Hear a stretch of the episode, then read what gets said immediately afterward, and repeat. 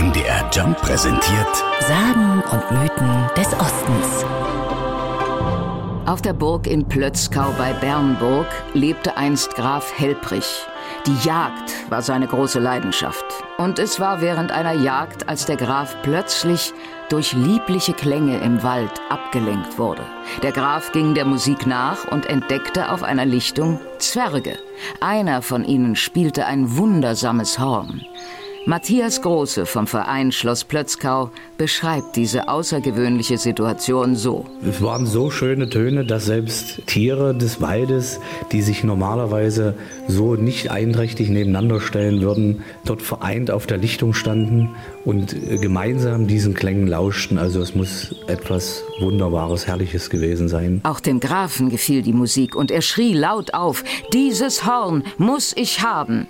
Dann wurde es auf einen Schlag ganz still. Die Zwerge erschraken und er rannte zu dem Hornbläser und entriss ihm dieses Horn, mit dem er eben noch so herrliche Klänge erzeugt hatte. Mit dem Wunderhorn in der Hand eilte der Graf davon.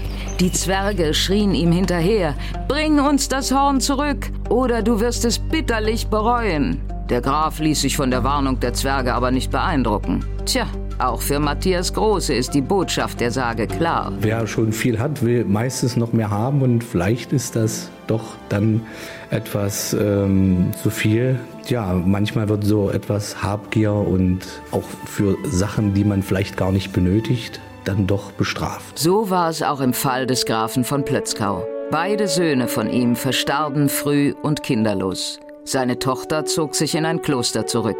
Die Familiendynastie ging damit zu Ende. Sagen und Mythen des Ostens. MDR Jump. In Sachsen, Sachsen-Anhalt und Thüringen zu Hause.